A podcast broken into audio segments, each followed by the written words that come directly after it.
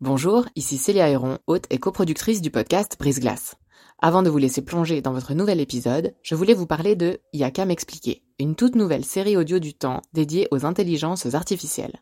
Deux fois par mois, dans Y'a m'expliquer, Grégoire Barbet tentera de démystifier les enjeux posés par ces IA et reviendra sur les principales actualités qui les concernent. Côté podcast, vous pourrez aussi découvrir Sous la coupole, notre podcast d'actualité politique, et bien d'autres encore sur la page letemps.ch slash podcast. J'en profite enfin pour vous dire que vous pourrez bénéficier de nombreuses offres d'abonnement au journal Le Temps, web et print, sur la page letemps.ch slash abonnement au pluriel. Bonne écoute Tout petit, ma mère, elle me disait que tous les enfants allaient au paradis, parce que finalement les enfants sont tous purs et ils vont au paradis s'ils meurent. Et toute mon enfance, tous les soirs, je priais pour que Dieu me guérisse, parce que je croyais en Dieu, hein, vu que j'ai grandi là-dedans. Et je me rendais compte qu'il faisait pas de miracle, que ça changeait rien, et que le temps passait, et que finalement, j'allais bientôt plus être un enfant. Je me rappelle qu'à la fin, je priais pour dire à Dieu, en fait, prends-moi pendant mon sommeil. Enfin, si je meurs maintenant, je vais au paradis. Mais d'ici quelques années, ce sera foutu, et puis je pourrais plus rien y faire. Bienvenue dans Brise Glace, un podcast du temps qui s'intéresse à tout ce qu'on n'ose ni dire ni demander aux gens qui nous entourent. L'année 2018 se termine et on aurait tendance à croire, si on ne se renseigne pas trop sur la question, qu'être homosexuel n'est plus vraiment un sujet, que le harcèlement, les agressions physiques, verbales, tout ça, c'était avant. Martin, lausannois, a grandi dans une famille évangéliste qui a fini par l'accepter. Il est le premier à le reconnaître, la tolérance progresse mais doit-on vraiment se satisfaire, en 2018, d'être toléré? Il raconte tous ces moments où l'homophobie dite bienveillante se glisse dans les petites phrases, dans les petites blagues, dans les regards de ceux qui sont convaincus de ne pas être homophobes.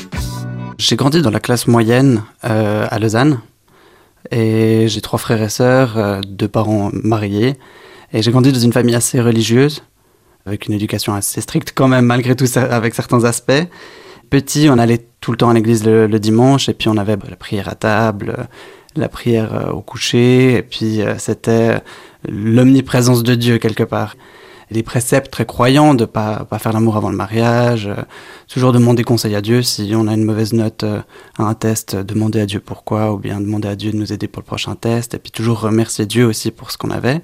Est-ce que vous parliez de sexualité, de relations homme-femme à la maison? Alors la sexualité, on en parlait vraiment très peu. C'était pas forcément un tabou, mais on en parlait simplement peu.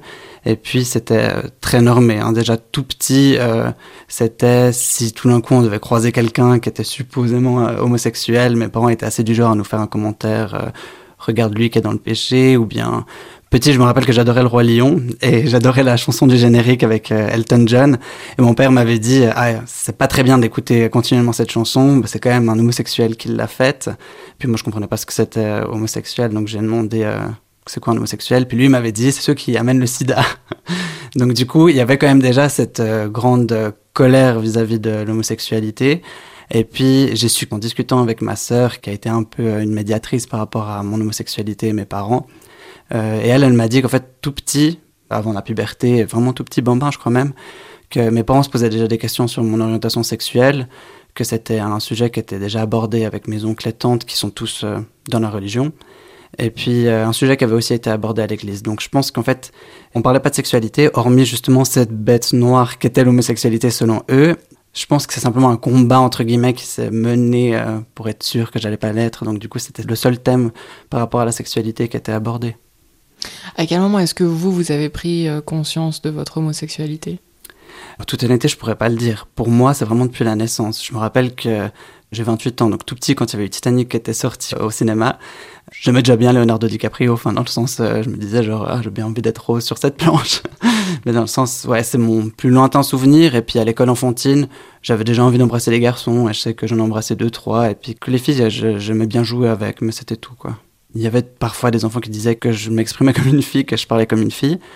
Euh, c'était un peu ce genre de choses, mais j'avais pas l'impression que j'étais la bête noire euh, de la classe. J'avais l'impression qu'on était tous un peu innocents, à pas trop se poser de questions. Je me rappelle qu'une fois, par contre, euh, je pense que je devais avoir 10 ou 11 ans, les garçons faisaient des listes sur les filles, et puis les filles faisaient des listes sur des garçons. Les filles, elles étaient venues me dire, on te trouve assez beau, mais t'es trop efféminé. Donc du coup, on t'a mis, je sais plus sur l'échelle à, quel niveau, mais j'étais pas au max en tout cas. et puis euh, j'avais gardé cette liste dans ma poche et ma mère, elle avait fait euh, un soir dans la semaine la lessive, puis elle vidait nos poches. Hein. Et puis elle était venue me voir, elle m'avait trouvé dans le lit, puis elle m'avait dit, euh, je suis tombée sur cette liste, tu dois refuser ce genre de choses, si on dit ça sur toi, tu dois pas accepter. Et puis moi, ça me dépassait complètement parce que je crois que les filles, elles avaient utilisé le mot efféminé, qui est quand même un, mot assez complexe, entre guillemets, pour un enfant de 10 ans. Ouais, j'arrivais pas à comprendre, en fait, finalement, qu'est-ce que je devais changer, puisqu'on avait donné un trait de mon caractère, éventuellement de ma personnalité. Puis après, c'était plus de 13 à, à 16 ans, je pense que là, c'était vraiment les mots qui peuvent être insultants tapette ou bien euh, PD. Mais encore une fois, j'étais pas une victime, dans le sens, c'était si tout d'un coup quelqu'un était fâché contre moi ou qu'on avait un conflit, c'était directement le mot qu'il allait utiliser. Puis sinon, c'était juste euh, des petites vannes de temps en temps sur euh, oh, Martin, il aime les hommes ou bien Martin, la coiffeuse, enfin, ce genre de choses.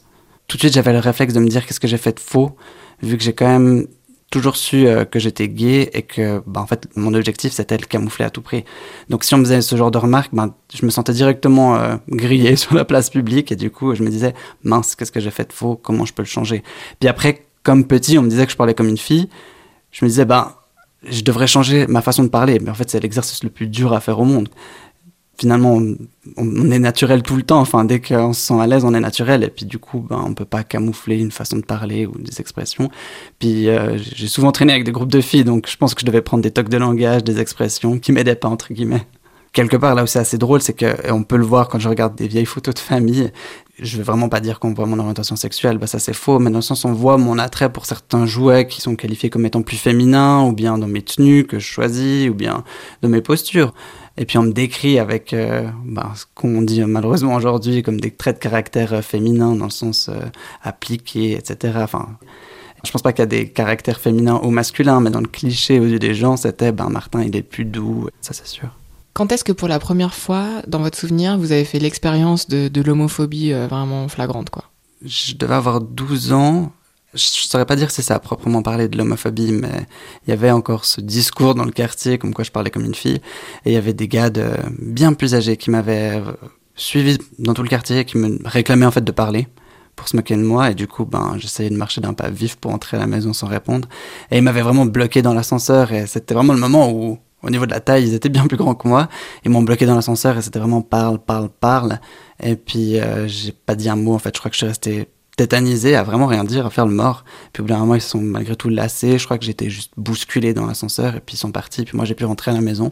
Je crois que ça, c'était mon premier peut-être souvenir où je me suis dit, là, il y a quelque chose qui colle pas parce qu'on m'a voulu finalement un peu du mal ou on a essayé d'obtenir quelque chose de moi et puis ça m'a échappé. J'ai pas compris pourquoi.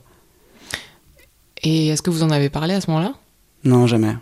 Non, parce que mes parents étant des parents quand même modèles sur plein d'aspects, je me disais, je pense inconsciemment que si eux devaient condamner euh, mon homosexualité, qui finalement pourrait la soutenir? J'ai pas eu l'impression d'avoir grandi dans un milieu où d'autres adultes pouvaient me dire euh, c'est accepté, c'est normal surtout. Accepter, peut-être que c'est des discours que j'ai plus entendus, mais c'est normal, pas forcément.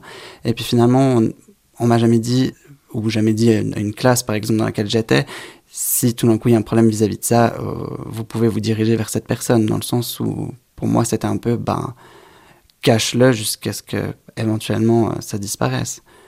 Je me rappelle que hum, tout petit, ma mère, elle me disait que tous les enfants allaient au paradis. Parce que je leur avais demandé, ma grand-mère est catholique, puis mes parents ne le sont pas. Et du coup, je comprenais pas pour l'histoire du baptême, pourquoi est-ce qu'on baptisait les enfants. Et puis ma mère m'avait dit, c'est pas nécessaire, parce que finalement, les enfants sont tous purs et ils vont au paradis s'ils meurent. Et toute mon enfance, je pense, tous les soirs, je priais pour que Dieu me guérisse, parce que je croyais en Dieu, hein, vu que j'ai grandi là-dedans. Et je me rendais compte qu'il faisait pas de miracle, que ça changeait rien, et que le temps passait, et que finalement, j'allais bientôt plus être un enfant. Je me rappelle qu'à la fin, je priais pour dire à Dieu, en fait, prends-moi pendant mon sommeil. Enfin, si je meurs maintenant, je vais au paradis. Mais d'ici quelques années, ce sera foutu et puis je pourrai plus rien y faire. À quel moment est-ce que euh, vous en avez parlé avec vos parents? Très tardivement. Je n'ai parlé il y a deux ans de ça seulement. J'ai grandi justement dans ce cadre où vraiment on me disait la pire des choses qui pourrait arriver, c'est d'avoir un enfant. Enfin, mes parents disaient ce serait d'avoir un enfant homosexuel. Ma mère, elle a toujours dit, mais je pense c'est justement parce qu'elle se doutait à mon sujet, elle a toujours dit, si je devais avoir un enfant homosexuel, je l'enverrais aux États-Unis, à des écoles là-bas pour les soigner, ces gens-là. Et puis, une fois, elle a dit à ma sœur, si tu devais être lesbienne, je préférais avoir fait une fausse couche. Puis moi, j'étais en fait déjà dans mon adolescence particulièrement, déjà un peu dans la confrontation vis-à-vis -vis de ce sujet, tout en étant malgré tout dans la douceur pour éviter finalement de, me faire griller.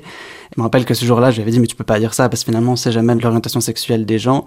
Elle m'avait dit, c'est mon droit finalement de pas vouloir avoir un enfant euh, homo. Donc, euh, donc du coup, j'ai décidé plutôt de le dire quand euh, j'ai su que je pourrais être indépendant, que je pouvais partir de la maison dans le cas où ça se passait mal.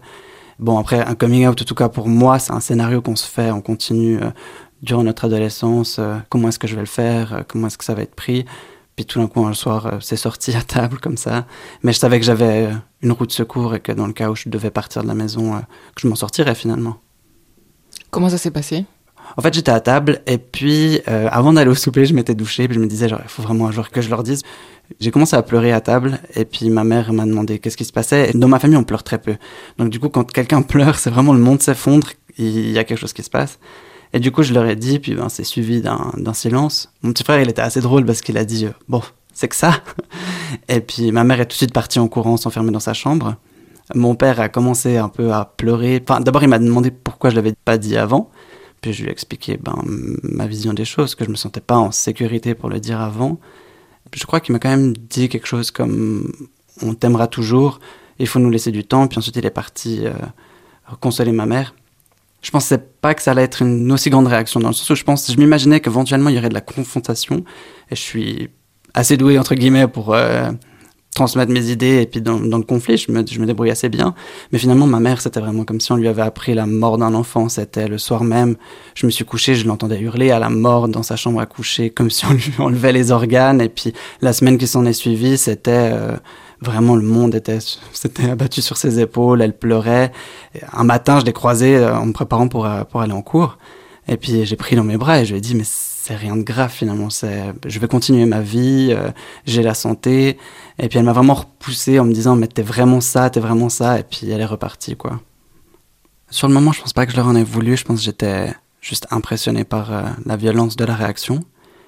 Et puis euh, après, j'en aurais quand même beaucoup voulu. J'en ai voulu toute ma vie un peu, hein, de pas m'avoir préparé le terrain pour mon coming out, en sachant justement après que c'était quelque chose qui était déjà discuté à mon plus jeune âge. Euh, ça, je leur en ai voulu.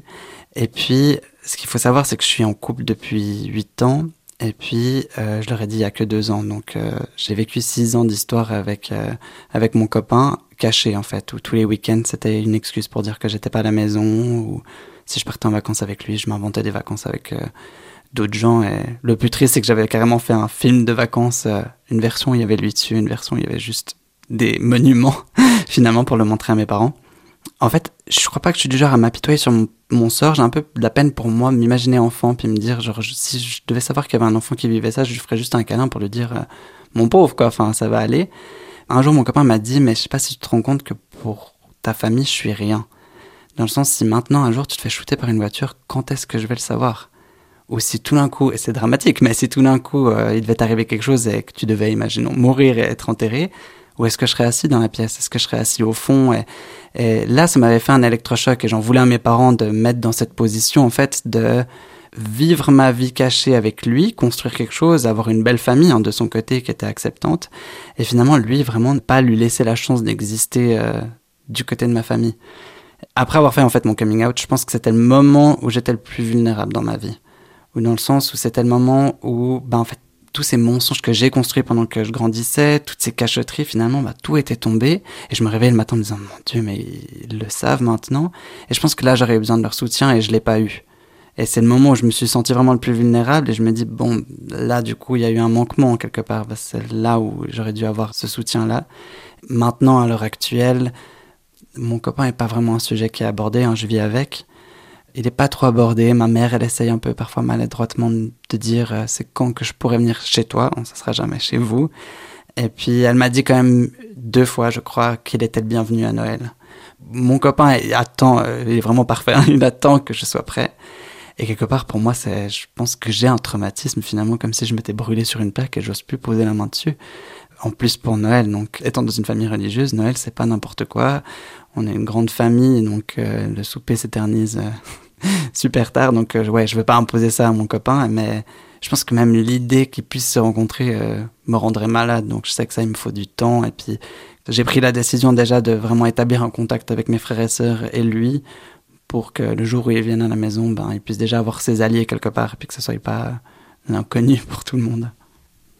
Aujourd'hui, euh, en tant que jeune adulte, j'ai l'impression que beaucoup de gens estiment que c'est plus vraiment un tabou d'être euh, homosexuel. Enfin voilà, en 2018 en Suisse, euh, mhm. tout le monde a l'air de penser que c'est relativement bien accepté, qu'il n'y a plus de soucis. C'est quoi votre sentiment à vous par rapport à ça? J'ai pu vivre un peu différentes vagues dans le sens où quand j'étais au gymnase, j'ai eu l'impression qu'il y a eu un petit phénomène de mode autour de ce sujet-là. Hein. Beaucoup de gens se prétendaient bisexuels et puis c'était en fait une photo de soirée où on s'embrasse en étant du même sexe j'ai eu pas mal d'amis, ou je dirais plutôt de potes, qui me présentaient comme étant le gars gay, en fait, dans le sens où je pouvais rencontrer l'ami d'une amie, et puis ils pouvaient me dire euh, directement Ah, mais toi, t'es le pote gay, quoi. Et du coup, c'était un peu cette étiquette de Ah, ben moi, je peux aller faire du shopping avec un, homo, il va me donner les meilleurs conseils, et puis j'aurai les plus belles tenues. Donc finalement, c'était un peu ce double discours. Ça peut être au travail, où tout d'un coup, quelqu'un va.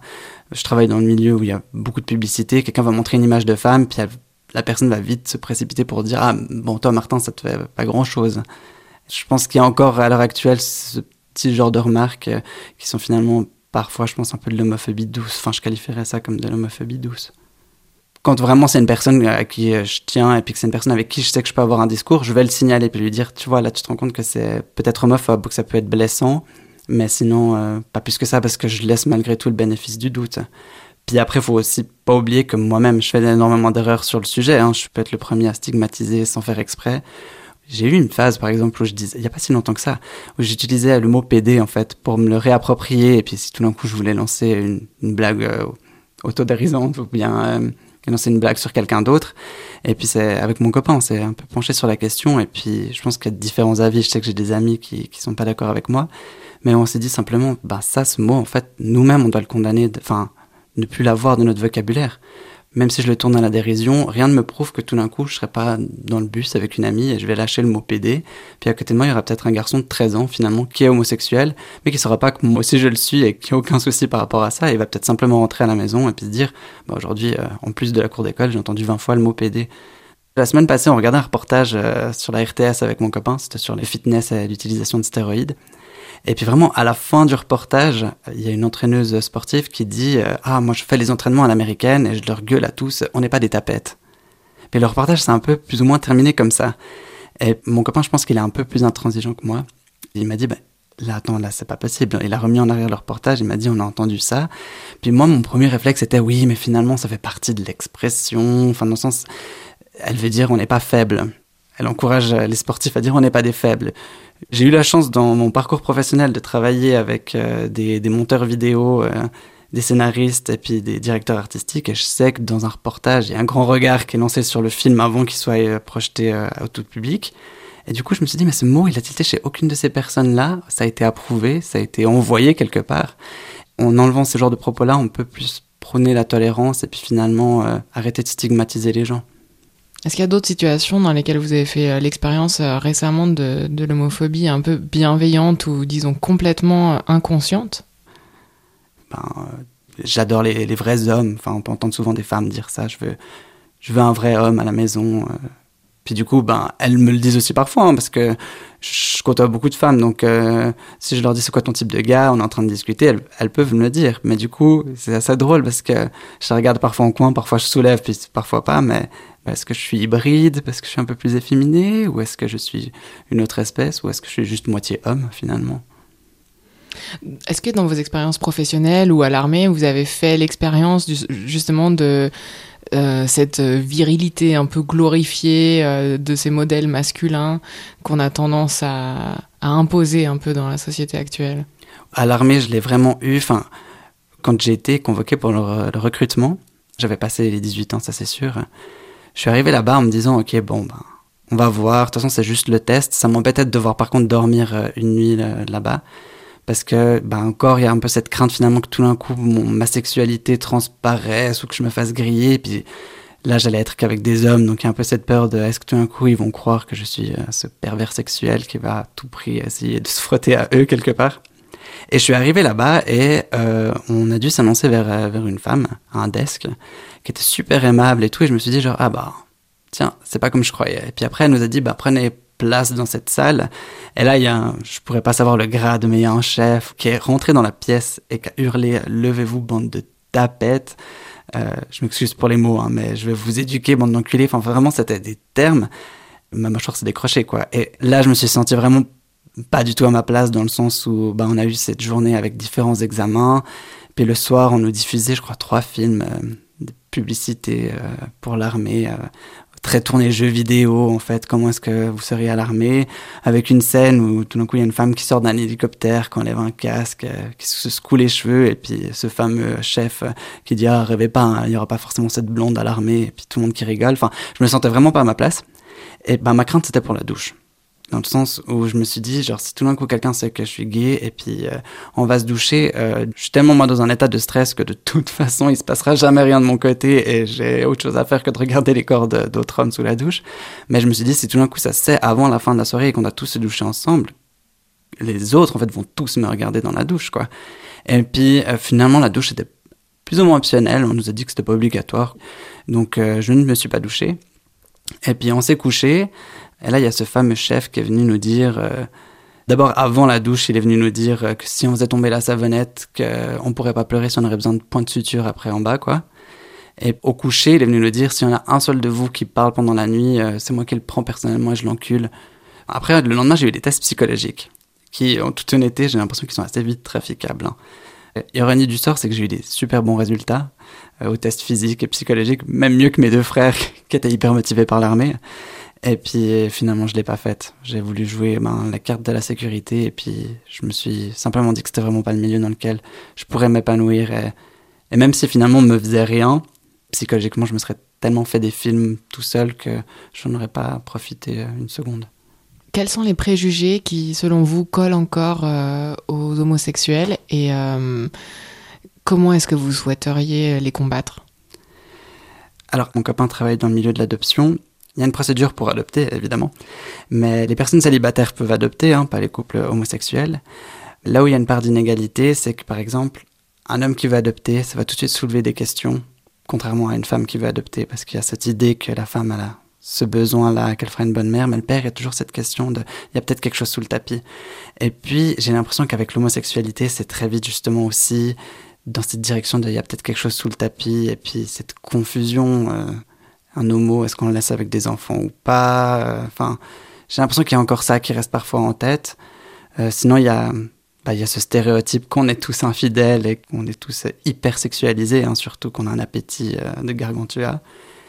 Et ouais, ce, ce, milieu de la fête dans lequel on doit tous être, et puis on est tous extravagants on est censé être libre dans l'espace public, mais est-ce que vous avez l'impression, vous, en tant que couple homosexuel, de vous censurer plus ou moins consciemment dans la rue pour pas heurter ou pour pas vous mettre en danger? Complètement. Après, je pense pas que je suis une personne qui serait, si j'étais hétéro, j'aurais pas été cette personne qui, s'expose euh, dans un train ou comme ça à, se rouler des pelles. Mais euh, au tout début, on a commencé avec mon copain, donc vraiment euh, cet amour où on pense qu'à ça. Ben, là, on se faisait des bisous pour se dire au revoir. Et finalement, après, on a arrêté parce que je pense qu'il y a justement cette crainte d'être regardé. Cette crainte, finalement, aussi, à certaines heures euh, du soir, euh, j'aurais peur que tout d'un coup, on puisse euh, m'agresser physiquement ou m'insulter. Et puis, ben, quand on part en vacances, tout d'un coup, on se retrouve seul dans la nature. C'est les seuls moments où on va se prendre la main pour marcher. Mais là, à l'heure actuelle, non, je le ferai jamais ici en Suisse et puis nulle part ailleurs, je pense. On parle beaucoup avec lui et puis je pense pas que je serais encore capable hein, de faire des gestes d'amour euh, en public, mais on n'a jamais pris part à la communauté homosexuelle ou pris part à un certain mouvement ou, euh, simplement à démontrer notre amour ou à le, revendiquer. Et ces derniers moments, on s'est dit, bah, finalement, la communauté homosexuelle, on s'est jamais senti euh, comme représentée de par ses symboles, mais en l'occurrence, c'est cette communauté-là qui a fait qu'aujourd'hui, on a plus de droits, on a moins de jugements vis-à-vis -vis de nous, et on en profite. Du coup, on est dans cette réflexion de se dire, ben, même si c'est pas la communauté où on s'identifie le plus, ben, il faut qu'on fasse partie. Il faut que, quand il y a des marches, qu'on y participe. Ou...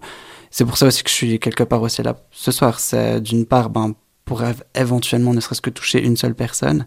Et aussi, si tout d'un coup, quelqu'un de plus jeune qui pourrait avoir le même parcours que moi puisse se dire, ben, il y a de l'espoir au bout du tunnel. Enfin, quand j'étais plus jeune, je suis tombé sur des vidéos comme It Gets Better. C'est une campagne aux États-Unis euh, sur le coming out. Et c'est des numéros de téléphone qui sont en aide aux personnes qui sont victimes d'homophobie ou autre. Et puis c'est des vidéos qui parfois pouvaient me toucher, où tout d'un coup c'était juste une journée, où tout d'un coup on n'a pas le moral. je pouvais tomber sur ce genre de choses qui me donnaient juste un, un petit coup de boost. Et je pense que c'est ce qui est important de faire, c'est que quand on est dans une, euh, un groupe qui est peut-être persécuté ou marginalisé ou bien victime de, de phobie, je pense qu'il faut quand même de temps en temps donner de la voix et puis ne serait-ce que pour espérer faire un impact positif quelque part. S'il y a quelqu'un qui écoute ce podcast et euh, qui est encore convaincu que l'homosexuel vit dans le péché, euh, est-ce que vous souhaiteriez lui dire quelque chose? Alors par pure provocation, j'aurais tendance à dire les personnes souvent qui me disent qu'ils sont contre par exemple l'adoption des, des homosexuels, c'est souvent les personnes les plus dépravées si j'ose dire dans le sens où c'est les personnes qui courent après l'amour sans jamais pouvoir l'effleurer sans vouloir me, me, lancer des fleurs, mais quoi peut-être des fois il faut, mais je suis en couple depuis 8 ans avec le même homme, euh, j'ai jamais été voir ailleurs. Je pense, je crois clairement que lui n'a jamais été voir ailleurs. En l'occurrence, on veut pas d'enfants, mais dans le sens où on est très stable et je pense que c'est triste de croire qu'on a certaines qualités de par le fait qu'on est un homme ou on a certaines qualités de par le fait qu'on est une femme, parce que dans ce cas, ça veut dire qu'il y a des qualités de, de l'autre sexe qu'on n'aura jamais. Et je trouve triste d'avancer dans la vie en pensant ça. Je préfère me dire qu'il y a toutes les qualités que je peux prendre, enfin essayer de prendre et puis de grandir en me disant j'ai envie de prendre cette qualité chez cette dame, j'ai envie de prendre cette qualité chez cet homme, et puis pas me dire euh, ben cette femme elle est douce, donc euh, moi je pourrais jamais être quelqu'un de doux parce que je suis pas une femme. Enfin, je trouve que c'est un peu un monde euh, en noir et blanc alors que je préfère voir un monde en couleur. Qu'est-ce que vous diriez aux petits garçons euh, qui priaient pour être emportés par Dieu et ne pas se réveiller? Il y a quelques 20 ans de ça Je dirais qu'ils voient un peu le monde à travers des œillères et que du coup finalement tout va s'ouvrir et puis de pas se poser de questions finalement. Je vois la vie comme étant quand même malgré tout une grosse blague et puis il faut simplement être authentique et de toute façon à la fin de notre vie, euh, si on est resté authentique, personne ne pourra nous en tenir rigueur je pense. Merci d'avoir écouté ce nouvel épisode de Brise Glace. Je suis Célia Héron. Cet épisode a été produit en collaboration avec Virginie Nussbaum et monté par Adrien Samaki Yablou. C'est avec Martin que se termine cette toute première saison de Brise Glace qui reprendra du service dès le printemps prochain. En attendant, on vous a préparé, Virginie et moi, un petit épisode bonus qui répondra à certaines de vos questions envoyées par mail, Twitter ou WhatsApp et il sera mis en ligne dans les jours qui viennent. Si vous aimez Brise Glace, n'hésitez pas à partager ce podcast sur Facebook, Twitter et à nous noter sur iTunes. À très vite!